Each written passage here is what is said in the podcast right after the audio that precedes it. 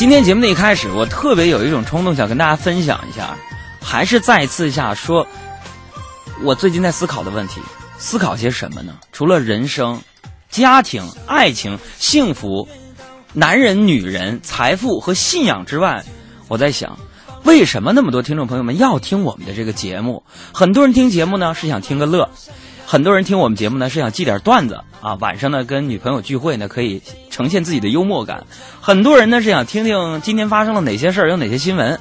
也有些人呢想听听我跟小爱呢对这条新闻是怎么去看的。当然，也有一些人就是想在我们节目当中听听那些熟悉的老歌、经典的歌曲。哎，所以说我们节目吧，好有一比，这是哈美雷特。又好有一比，就好比是这什么呢？这个《红楼梦》大观园什么的，为什么这么说呢？每个人看的地方不一样。像《红楼梦》一样，有些人看的是什么呢？啊，治家治国之方；有些人看的是什么呢？男女情爱情色。所以我呀，其实我在这里边说句心里话，我对这个节目的初衷、创建它，并且到现在一直坚持的，是因为一件事情。很多人说什么事儿？我在这跟大家说一下。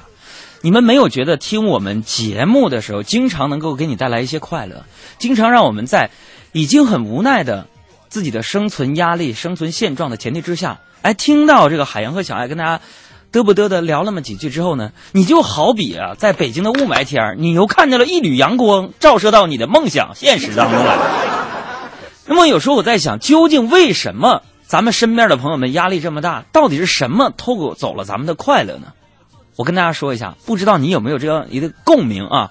除了听听段子啊，开心的笑一下之外呢，咱们思考一下这样的一个问题：就是什么偷走了你的快乐？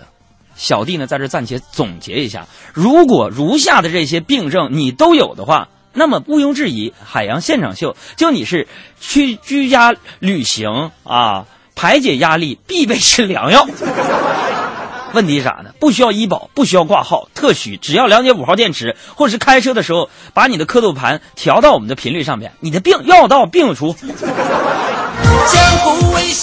说到这个什么偷走咱们的快乐，我觉得第一呢，就是现在呢有很多人缺乏信仰；第二呢，咱们总是比较，一部分是为了生存，一部分呢是为了攀比，在这个过程当中，你的快乐丢了；第三呢，就是对美好的事物不感动。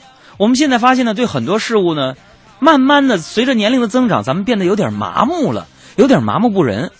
第四呢，就是不懂施舍；第五呢，就是包括我在内，我得检讨自个儿，有的时候咱们不知足。第六呢，就是对很多事情焦虑；第七呢，就是压力大，标准还高，人就有了抑郁的倾向。这个第八呀，就是不敢坚持做你自己，有的时候我们也开始随波逐流，人云亦云。